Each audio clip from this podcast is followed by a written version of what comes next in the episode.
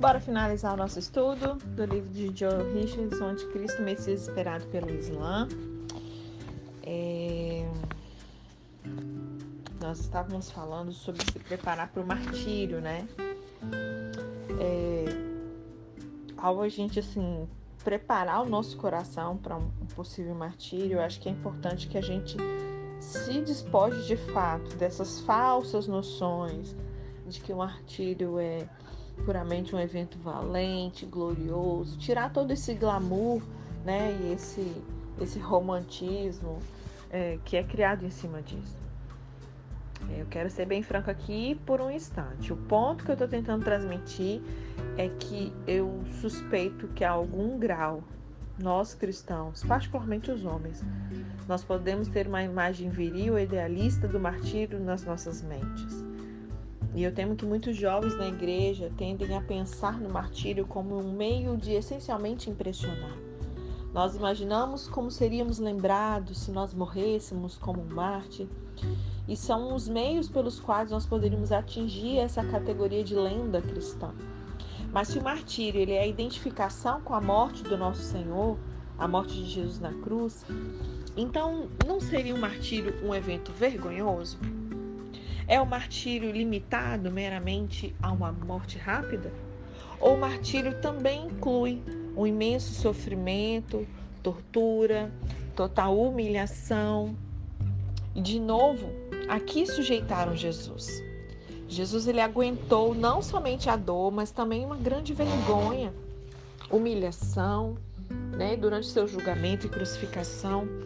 E não apenas vergonha e humilhação, mas uma total perturbação se apoderou da sua alma. Até ele verdadeiramente começar a suar sangue. É o um nível assim, maior nível de sofrimento, de angústia. E eu penso nas muitas histórias que vêm do Iraque após o final da guerra. Eu ouço histórias de pessoas que tiveram a escolha de confessar um crime que nunca cometeram ou assistir os membros das suas famílias serem estuprados, torturados, mortos. Se você tiver essa opção de renunciar a Jesus, ou você ver os seus filhos abusados e torturados lentamente até a morte, o que, que você ia escolher? Olha que situação. Se você hoje, você que pensa aí, você que é mãe, você tem que escolher entre dizer realmente escolher Cristo ou você, é, e ao escolher Cristo, você veria suas filhas abusadas sexualmente, torturadas lentamente até a morte? Será que você permaneceria firme até o fim? Aquele que perseverar até o fim. Você perseveraria até o fim ou você escolheria negar a Jesus? E eu entendo que é um pesadelo até pensar sobre isso, né? Então, assim, me perdoe por falar disso, mas esse é um ponto que a gente precisa tocar. Martírio não é algo de macho, martírio não é glorioso, martírio não é somente aguentar uma grande quantidade de dor. Martírio não é simplesmente morrer graciosamente. Martírio é totalmente constrangedor, é vergonhoso, confuso, absolutamente perturbador, além do que a maioria de nós já pôde experimentar. E para mim, pessoalmente, não demora muito tempo antes que a mais suave circunstância difícil na minha vida me leve a começar a reclamar a Deus e a chegar a ter atitudes pecaminosas. Então, como alguém que prepara o seu coração para o martírio? A gente começa é hoje. Martírio não é evento de um dia. Martírio é identificação com Jesus na cruz. E não só de palavras, não só cantando um louvor. É real. Real é você pegar a sua cruz e isso deveria ser um exercício diário. Não é por isso que nós nos alistamos? Um exercício ao longo da vida, diariamente, morrer para nós e vivendo para a glória de Deus e não para nossa própria? Nós não devemos esperar caminhar de acordo com os nossos próprios caminhos hoje e ainda esperar morrer por Deus amanhã. Martírio é algo que nós devemos começar a viver agora. Apocalipse 3, verso 21 e 22 diz: Ao vencedor darei o direito de sentar-se comigo em meu trono, assim como eu também venci e sentei-me com meu Pai em seu trono. Aquele que tem ouvidos, ouça o que o Espírito diz às igrejas. Amém? Então vamos à parte final, o apêndice abraçando a escatologia bíblica. Nessa sessão, a questão tratada é por que estudar escatologia? Bom, se depois desse tempão todo que nós estamos estudando escatologia, você pode ainda se perguntar por que estudar escatologia. Mas antes da gente tratar dessa questão, eu gostaria de falar sobre algumas das razões porque as pessoas não estudam escatologia. A razão 1, um, pessoas que estudam escatologia, elas são estranhas. eu não sei você, mas eu acho que uma das razões que muitas pessoas não estudam escatologia é que muitas das pessoas que eu conheço que estudam escatologia, elas parecem estranhas. Você já pensou? É, já reparou nisso? Através dos anos eu já frequentei vários grupos caseiros, sabe? Que são basicamente uma pequena reunião semanal de cristãos que geralmente se encontram na casa das pessoas pelo propósito de comunhão, edificação mútua. E parece que nunca falha. Sempre há uma pessoa em cada grupo que parece obcecada pelo fim dos tempos.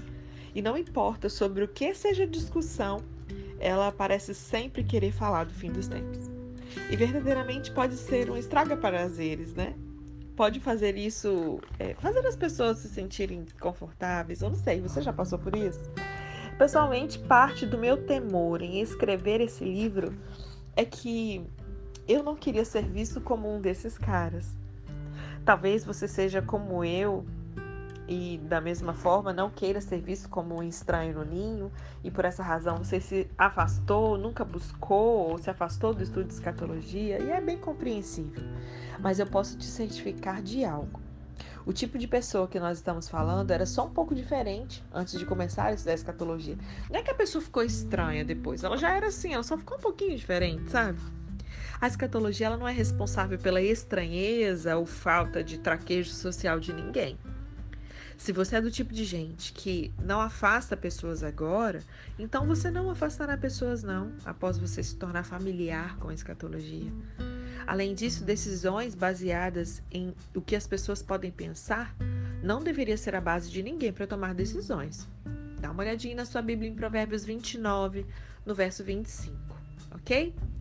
Foi o apóstolo Paulo que disse uma vez que as suas ações e comportamentos, se eles forem motivados pela preocupação do que as pessoas pensariam nele, então ele não seria mais servo de Cristo.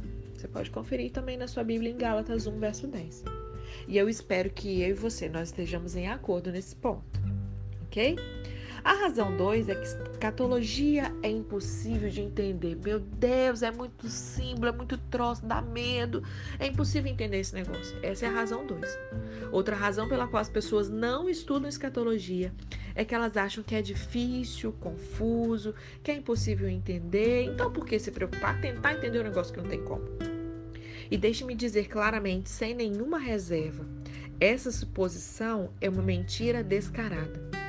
Eu concordo que o mundo da escatologia ela pode ser bem confusa, realmente tem muitos detalhes, mas apenas chegou a esse ponto por causa da interferência de pessoas que não gostam do que a Bíblia claramente diz sobre esses eventos e aí tentam inventar sistemas de interpretação para dar volta nos claros significados. Mas o contorcionismo especulativo teológico desses sistemas é aparente a qualquer um que tenta seguir tais linhas de raciocínio. Existem muitas perspectivas bem diferentes relativas ao fim dos tempos. Algumas posições pegam uma visão alegórica ou simbólica de porções escatológicas e até de livros inteiros da Escritura, enquanto outras posições tentam simplesmente entender a Bíblia pelo seu valor nominal. Isso é, por assim dizer, que se lermos uma porção da Bíblia, que é, por exemplo, uma narrativa histórica, nós a lemos como tal. Se for poesia, nós lemos como poesia. Se for uma parábola, nós lemos como parábola. Mas se é história, nós não lemos como alegoria. Isso é apenas um senso comum. O livro em suas mãos não é uma alegoria. Não precisa de um teólogo para explicá-lo a você. Deus não colocou informações na sua Bíblia que são impossíveis de entender. Claro, algumas coisas elas são mais difíceis de entender, mas dificuldade não pode ser desculpa para evitar tentar entender. Com algum estudo diligente, como nós temos feito aqui, né, uma atitude de oração, mais sobre isso depois, as escrituras elas serão abertas para você, seus olhos serão iluminados e até as questões mais complexas elas se tornarão completamente compreensíveis.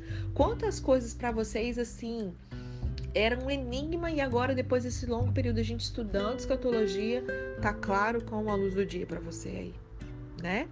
A razão 3, a escatologia é irrelevante. Existem outras questões bem mais relevantes para se tratar.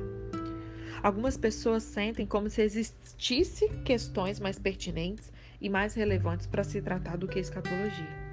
Elas pensam que nós deveríamos nos ater ao trabalho do ministério, às necessidades imediatas do povo à nossa volta, ao invés de ficar olhando as nuvens, ocupando-se dos eventos futuros, perpetuamente no horizonte. Alguns podem dizer que a mensagem do Evangelho é sobre as boas novas da salvação, não é sobre as más notícias do anticristo, falsos profetas, perseguições, etc. De novo, eu certamente compreendo esse tipo de sentimento, mas se a gente resumir escatologia bíblica, a sua mais simples função que temos é essencialmente o estudo da volta de Jesus. O estudo desses estranhos e amedrontadores conceitos como anticristo, falso profeta, não são as razões primárias para estudar a escatologia. A são apenas um dos sinais que acontecem precedendo o verdadeiro foco de uma escatologia saudável, que é chamado o retorno do rei. Embora Jesus e os apóstolos tenham gasto aí muito tempo falando de questões diárias, como relacionamentos saudáveis, dar graças, falar em línguas, escolher diáconos e etc., não pode ser negado que escatologia também figurava de forma bem proeminente em suas pregações e ensinos. E esses homens viveram dois mil anos antes de nós. Eu me lembro de um pregador em particular que fez o bobo, porém verdadeiro comentário de que nós estamos mais próximos dos últimos dias que qualquer um antes de nós. Então, se Jesus e os apóstolos não pensavam que escatologia era irrelevante há mais de dois mil anos atrás, então por que, que nós deveríamos ser diferentes? Se eles fizeram esses eventos futuros distantes como parte integral das suas pregações, né, então por que, que nós falhamos em fazer isso? O que, que eles entendiam que nós podemos estar deixando de entender, passando batido? Então eu queria falar aqui algumas razões positivas. Nós vimos aqui três razões porque a galera não quer estudar a escatologia. Eu queria falar agora razões positivas para você continuar a estudar a escatologia. A razão 1, um, escatologia e pregação sobre o fogo do inferno me salvaram.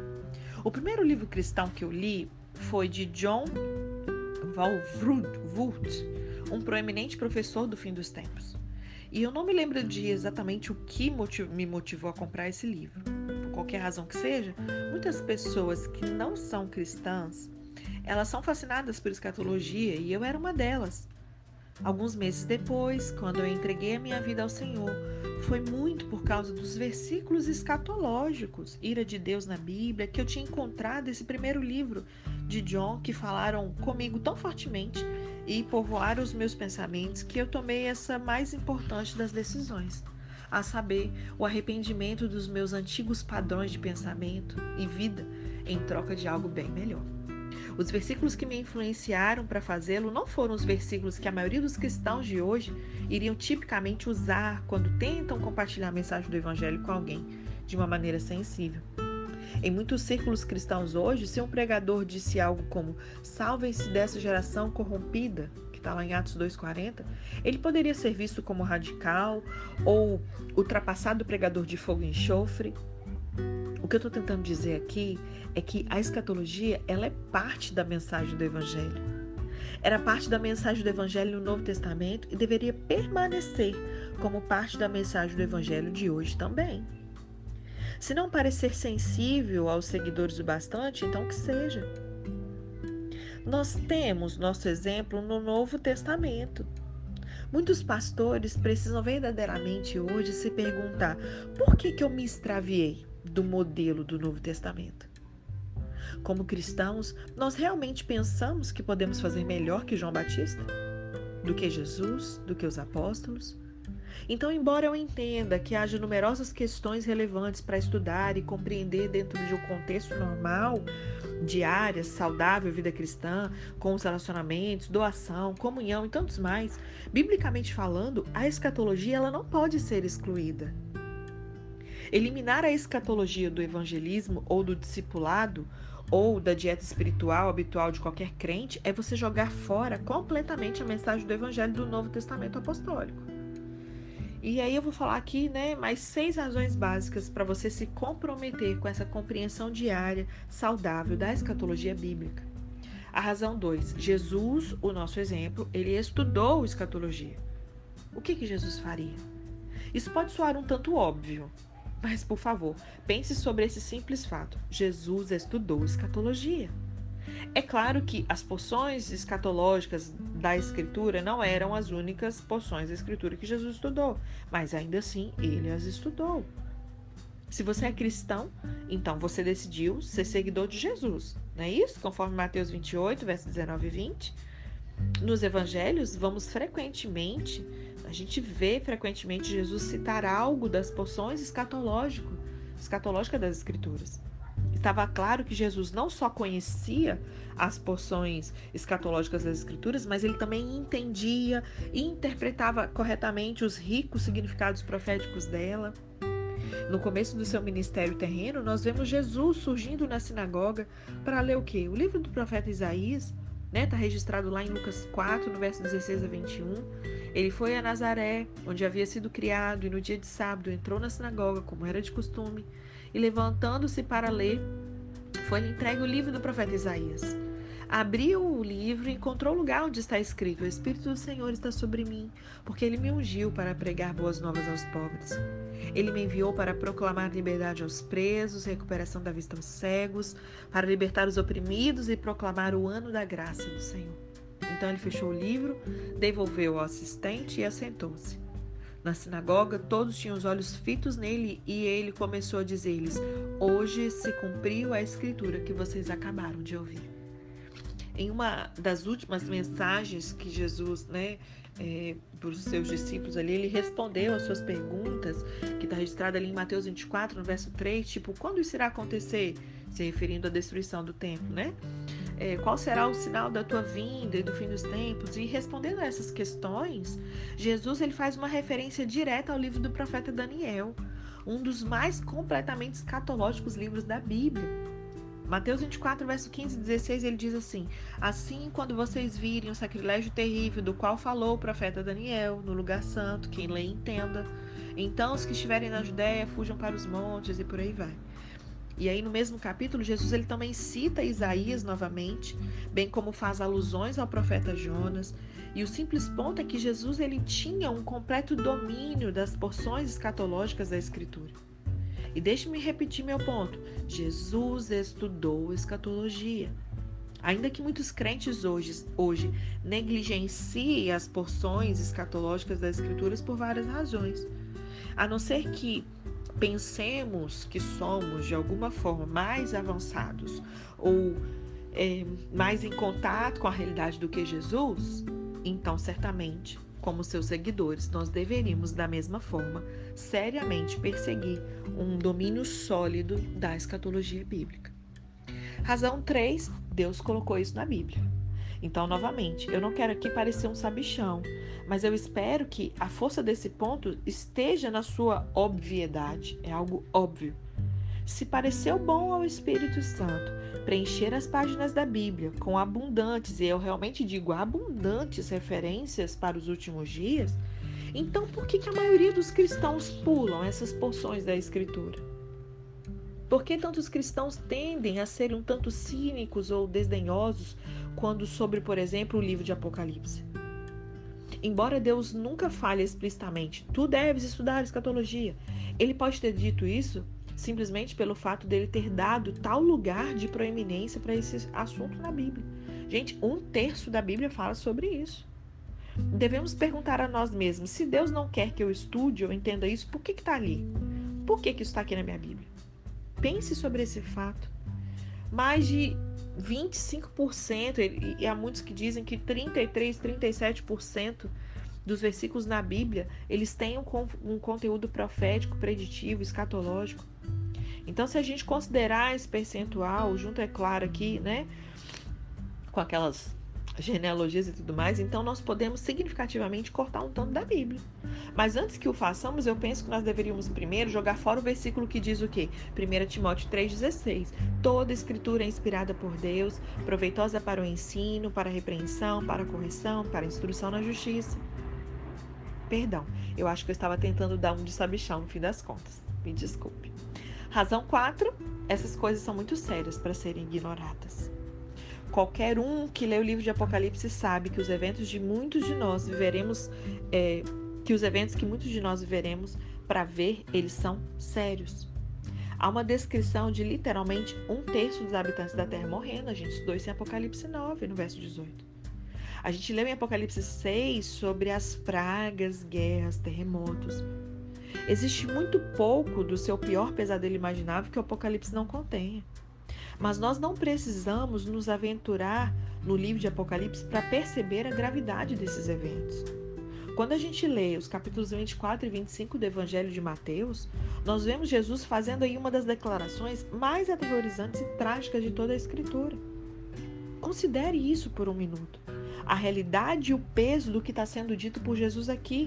Mateus 24, verso 9 a 13. Então eles os entregarão para serem perseguidos e condenados à morte, e vocês serão odiados por todas as nações por minha causa. Naquele tempo, muitos se desviarão da fé, trairão, odiarão uns aos outros, e numerosos falsos profetas surgirão e enganarão a muitos. Devido ao aumento da maldade, o amor de muitos esfriará mas aquele que perseverar até o fim será salvo. Se isso não te assusta ou entristece fortemente, então eu simplesmente eu não posso me identificar com você. Eu estou firmemente seguro no amor de Deus. Eu estou confiante que Jesus morreu pelos meus pecados. Então eu não tenho dúvidas de que não há nada no universo que pode me separar do amor de Deus mas eu também estou plenamente consciente do meu pecado. Eu estou consciente da minha propensão para escorregar em um auto-iludido estado que, de fato, pode ser comparado a um estado de embriaguez. A expressão é, é, muitos é, cessarão de ir à igreja, né? Muitos se desviarão da fé, essa expressão que Jesus usou. Ele usou a expressão o amor de muitos esfriará. Isso é absolutamente aterrorizante. Essas são as pessoas que nós conhecemos. Essas são pessoas que nós tivemos uma boa amizade. Estes são os nossos irmãos e irmãs. Essa coisa é real e gravemente séria e nós simplesmente não podemos ignorá-la. A quinta razão, nós podemos muito bem viver para ver esses tempos, esses eventos. Esse ponto ele deve ser bem ressaltado. Os eventos que a Bíblia esboça são reais, não é uma historinha.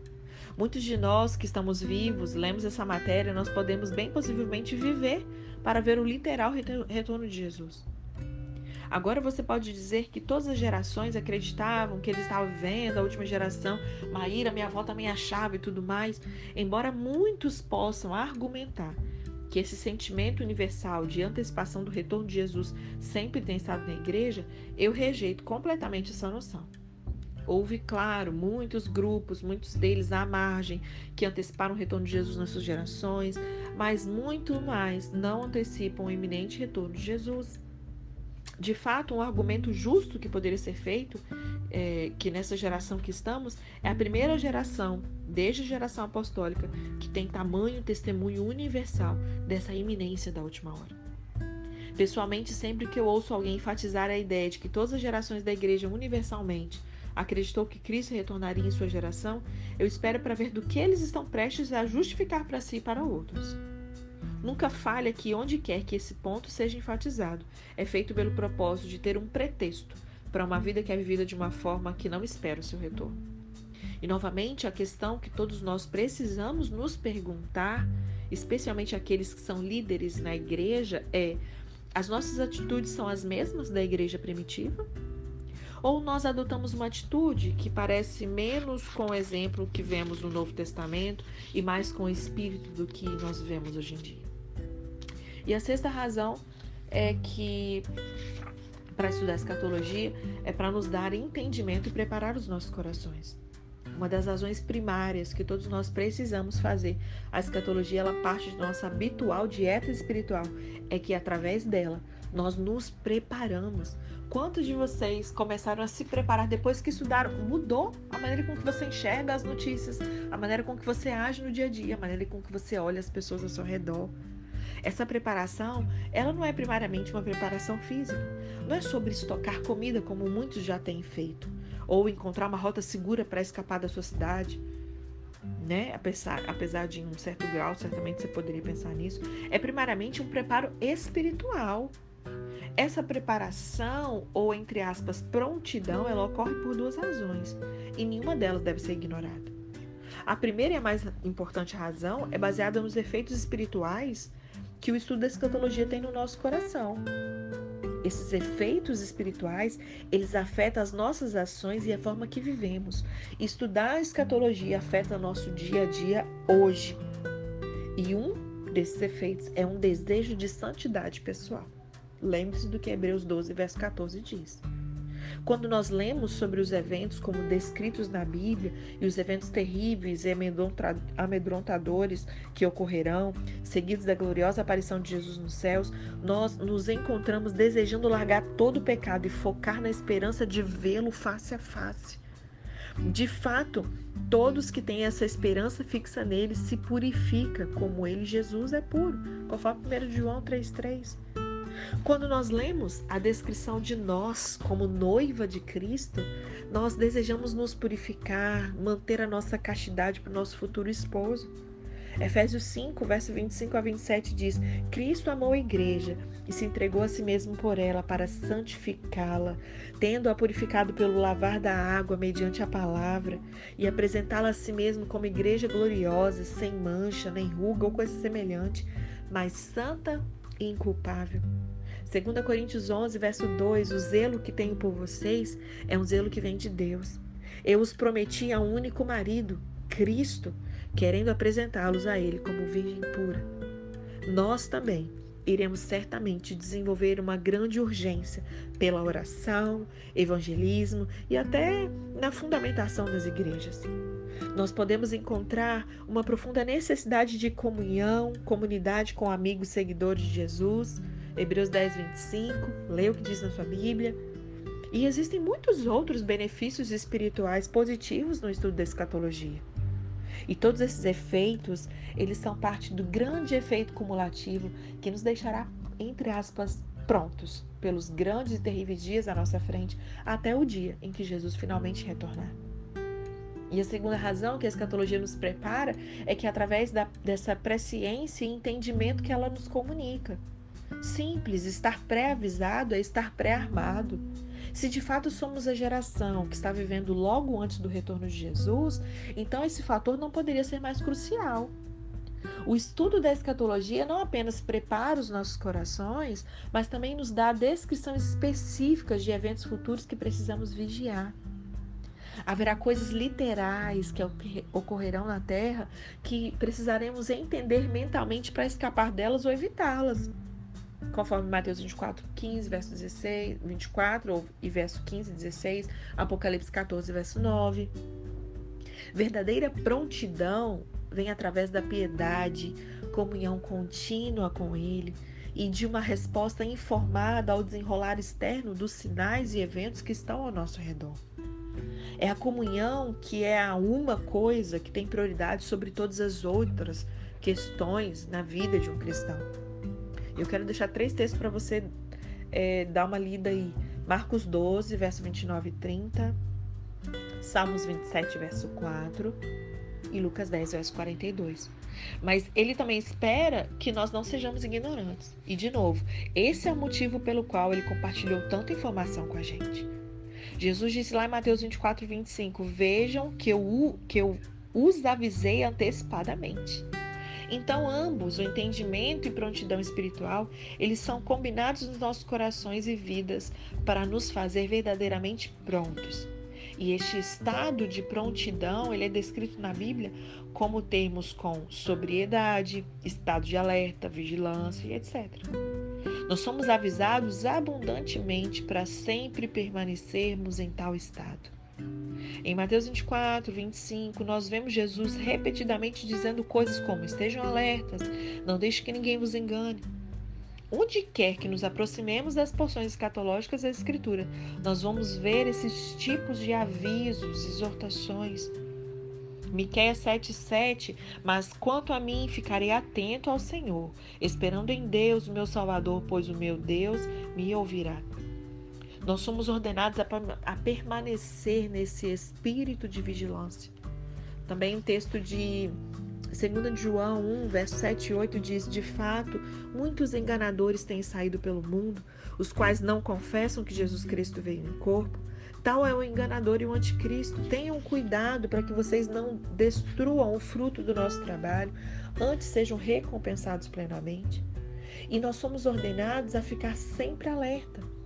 Marcos 13, verso 35 e 37 diz: Portanto, vigiem, porque vocês não sabem quando o dono da casa voltará se é à tarde, à meia-noite, ao cantar do galo, ao amanhecer. O que lhes digo, digo a todos: vigiem. Lucas 21, 36. Estejam sempre atentos. Orem para que vocês possam escapar de tudo que está para acontecer e estar de pé diante do Filho do Homem. Atos 20, verso 30 e 31. E dentre vocês mesmos se levantarão homens que torcerão a verdade, a fim de atrair os discípulos. Por isso, vigiem. Efésios 6, verso 18: Orem no Espírito em todas as ocasiões, com toda oração e súplica, tendo isso em mente, estejam atentos, perseverem na oração por todos os santos. Então, de fato, as escrituras elas comparam viver na ignorância dos últimos dias como a gente estar dormindo ou embriagados, né? É, deixa eu ver aqui, gente. Ainda tem algumas páginas. Eu acho que eu vou deixar. Deixa eu ver. Não vou deixar, não. Nós temos mais uma, duas, três, quatro páginas, duas folhinhas para ler. Então, hoje, para a gente fechar esse livro, não vou deixar para segunda, tá? O nosso áudio vai ficar um pouquinho maior para a gente fechar o assunto, ok? Então, ele, ele sempre vai trazer esse, é, esse estado da, da ignorância nos últimos dias como um estado de embriaguez, de estar dormindo. 1 Tessalonicenses 5, 6 diz: Portanto, não durmamos como os demais, mas estejamos atentos e sejamos sóbrios. 1 Pedro 5,8 Sejam sóbrios e vigiem. O diabo, inimigo de vocês, anda ao derredor como leão rugindo, procurando a quem possa devorar. De fato, a embriaguez ele é o estado específico que descreve aqueles que comprometeram, se comprometeram com a meretriz babilônica no livro de Apocalipse. Apocalipse 18, verso 2 e 3 diz: Caiu, caiu a grande Babilônia, pois todas as nações beberam do vinho da fúria da sua prostituição. Essas expressões, estejam sóbrios, estejam atentos, estejam em guarda, estejam avisados, tenham cuidado, todos falam da mesma atividade deliberada. Então, que a gente guarde esses avisos. Vamos todos possuir um profundo relacionamento de amor e comunhão diária com o nosso maravilhoso Rei e não negligenciarmos a informação que ele mostrou antes dos tempos na sua maravilhosa palavra. Amém? A sétima razão é que, como uma base é, para qualquer ofício profético, uma outra razão que tem, em minha opinião, sido altamente negligenciada pela maioria dos ministros proféticos na igreja é que uma compreensão apropriada da escatologia bíblica é um fundamento essencial de qualquer verdadeiro ministério profético. E eu digo isso em referência a qualquer indivíduo que é chamado para o ofício específico de profeta, bem como qualquer igreja que sente essa chamada corporativamente para ser um povo profético.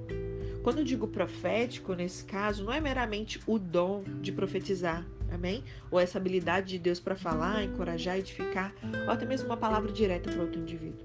Eu estou falando aqui daqueles ministros proféticos ou igrejas que se sentem chamadas para profetizar sobre eventos específicos da perspectiva de Deus.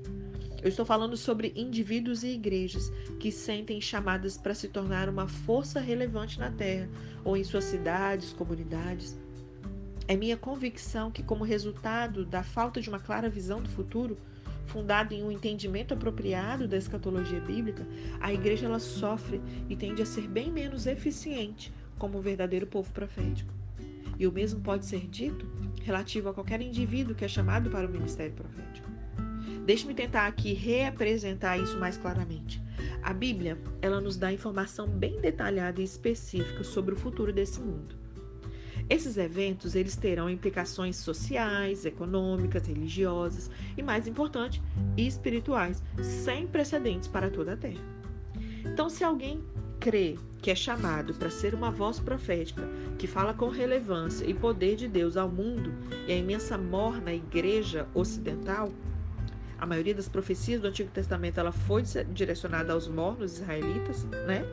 Então, é absolutamente necessário primeiro entender a clara palavra profética que já está escrita. Um bom exemplo contemporâneo para demonstrar o meu ponto aqui é o fato de que o próprio Deus restabeleceu o povo judeu na terra de Israel. Ele deixou claro, há milhares de anos atrás, que ele faria isso. O retorno do povo judeu à sua terra natal é uma parte inquestionável do claro desenrolar da profecia bíblica. O renascimento de Israel é um passo necessário nos planos de Deus para cumprir todas as suas boas promessas e alianças com o povo judeu. Hoje existe uma massiva renovada onda de antissemitismo se espalhando por todo o mundo. Mas nesses dias, o antissemitismo ele não está sendo chamado de antissemitismo, mas sim disfarçado sobre o título de antisionismo. E como resultado da falta de entendimento dos claros propósitos de Deus para a nação de Israel e para o povo judeu, como está na Escritura, muitos cristãos têm, sem saber, ou mesmo sabendo, apoiado teologias e causas antissemitas. Esse é um erro grave para cometermos. Através da história, a igreja ela tem cometido o mesmo erro vez após vez. Na verdade, foi precisamente por causa da falta de entendimento da natureza do futuro escatológico reino de Deus e o papel de Israel nele que a igreja cristã cometeu indiscutivelmente os erros mais significativos na sua história. O estabelecimento da igreja-estado sobre Constantino e as cruzadas, nós estudamos isso na história da igreja, né, no meio do caminho aqui, e a condição do povo judeu, baseado aí. Então, esse estabelecimento né, da Igreja-Estado sob Constantino e as Cruzadas foram ambos o resultado direto de uma teologia ruim sobre o reino de Deus e a condição do povo judeu, baseado numa falsa escatologia. Pensem como o mundo poderia ter sido diferente se a igreja não tivesse caído nesses erros. A nação de Israel é longe de ser perfeita e certamente não está além da crítica. Certamente o mesmo pode ser dito de qualquer nação. Mas sem o fundamento da clara palavra profética na Bíblia sobre Israel, muitos cristãos não sabem como discernir propriamente a natureza ou fonte de muitos eventos que giram em torno da questão do Estado de Israel e do povo judeu hoje em dia. Isso é especialmente verdadeiro à luz da crescente nuvem de desinformação e ruidosa propaganda que procura demonizar Israel. Este é apenas um exemplo de como a falta de entendimento da linha do tempo profética bíblica dos eventos dos últimos dias podem fazer um cristão bem intencionado e inteligente não perceber o que está desenrolando na frente dos seus olhos.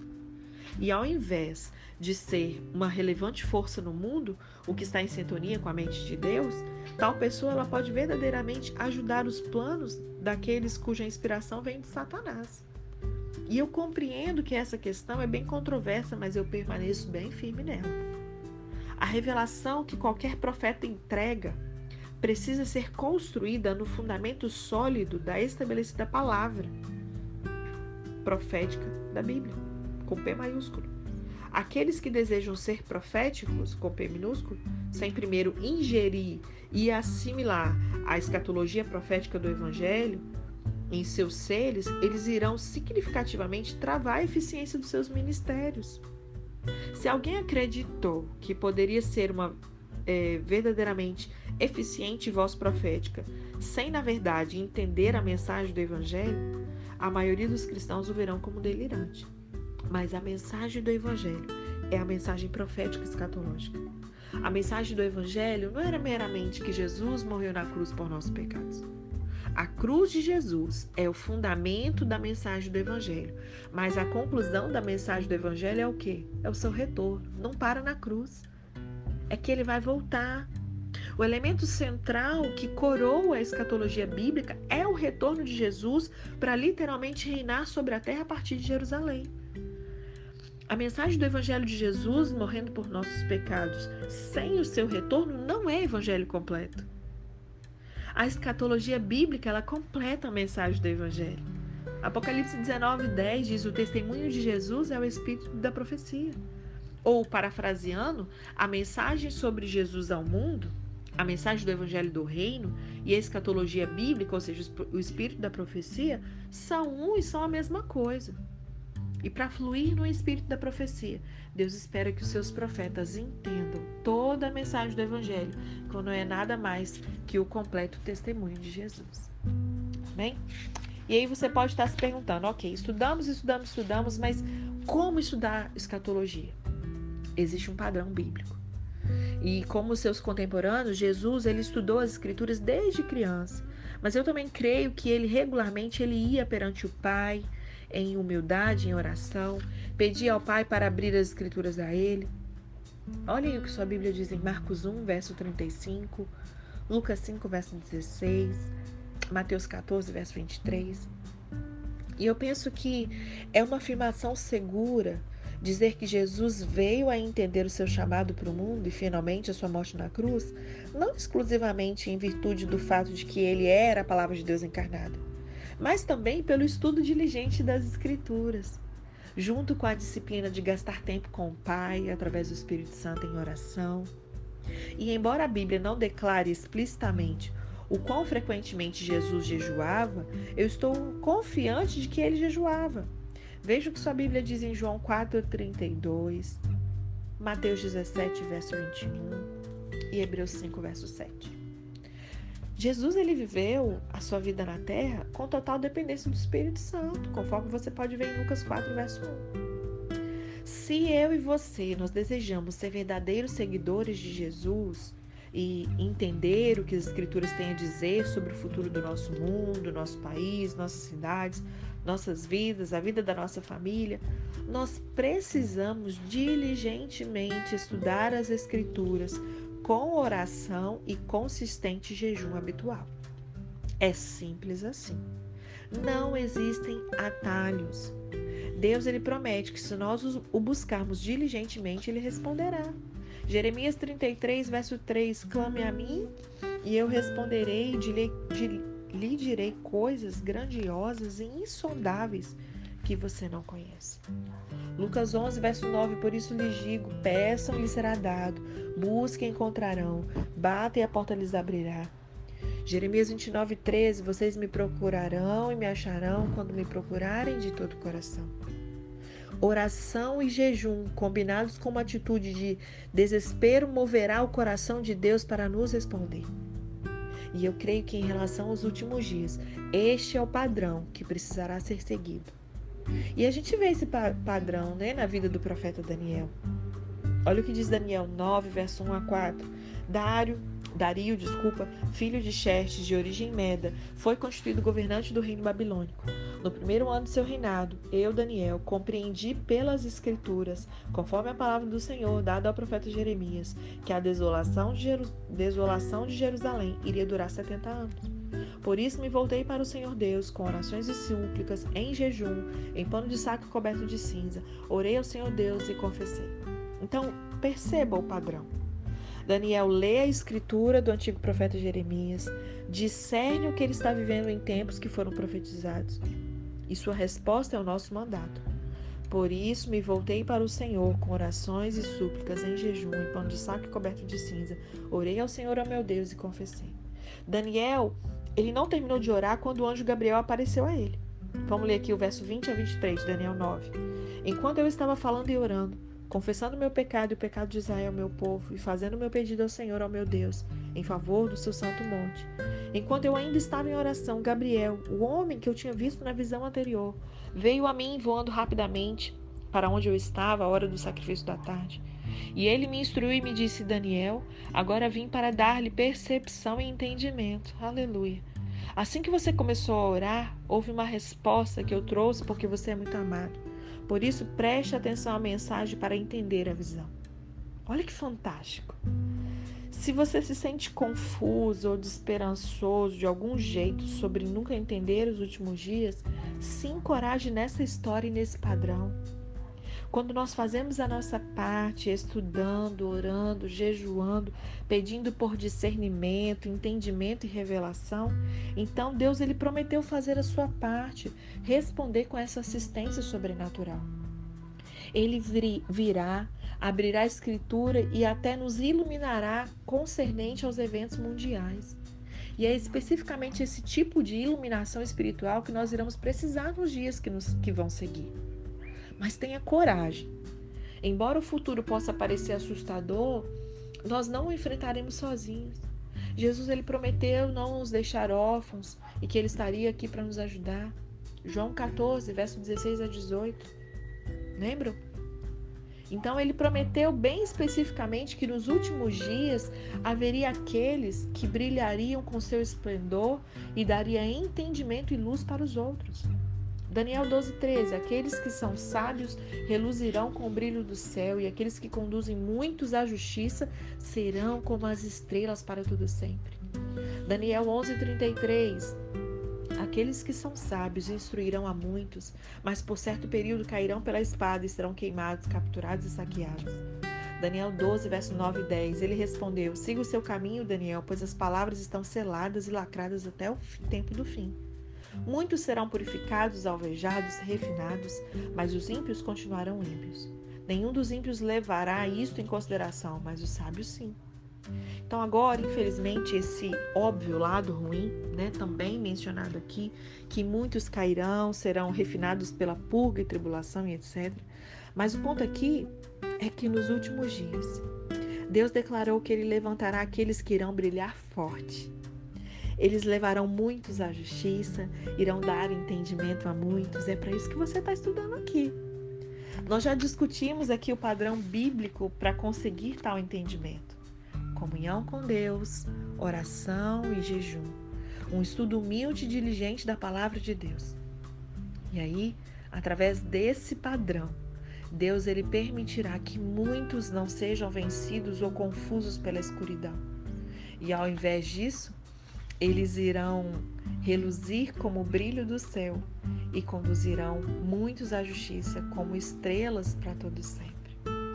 Amém? E assim a gente finaliza essa jornada maravilhosa. Meu Deus, que revelação!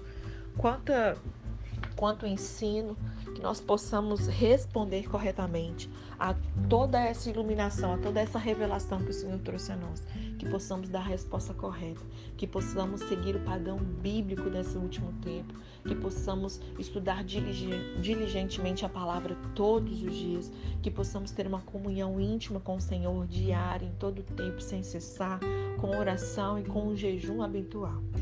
Amém? Essa é a minha oração. Que nós permaneçamos firmes até o fim, até o momento que nós veremos nosso Senhor face a face. Amém?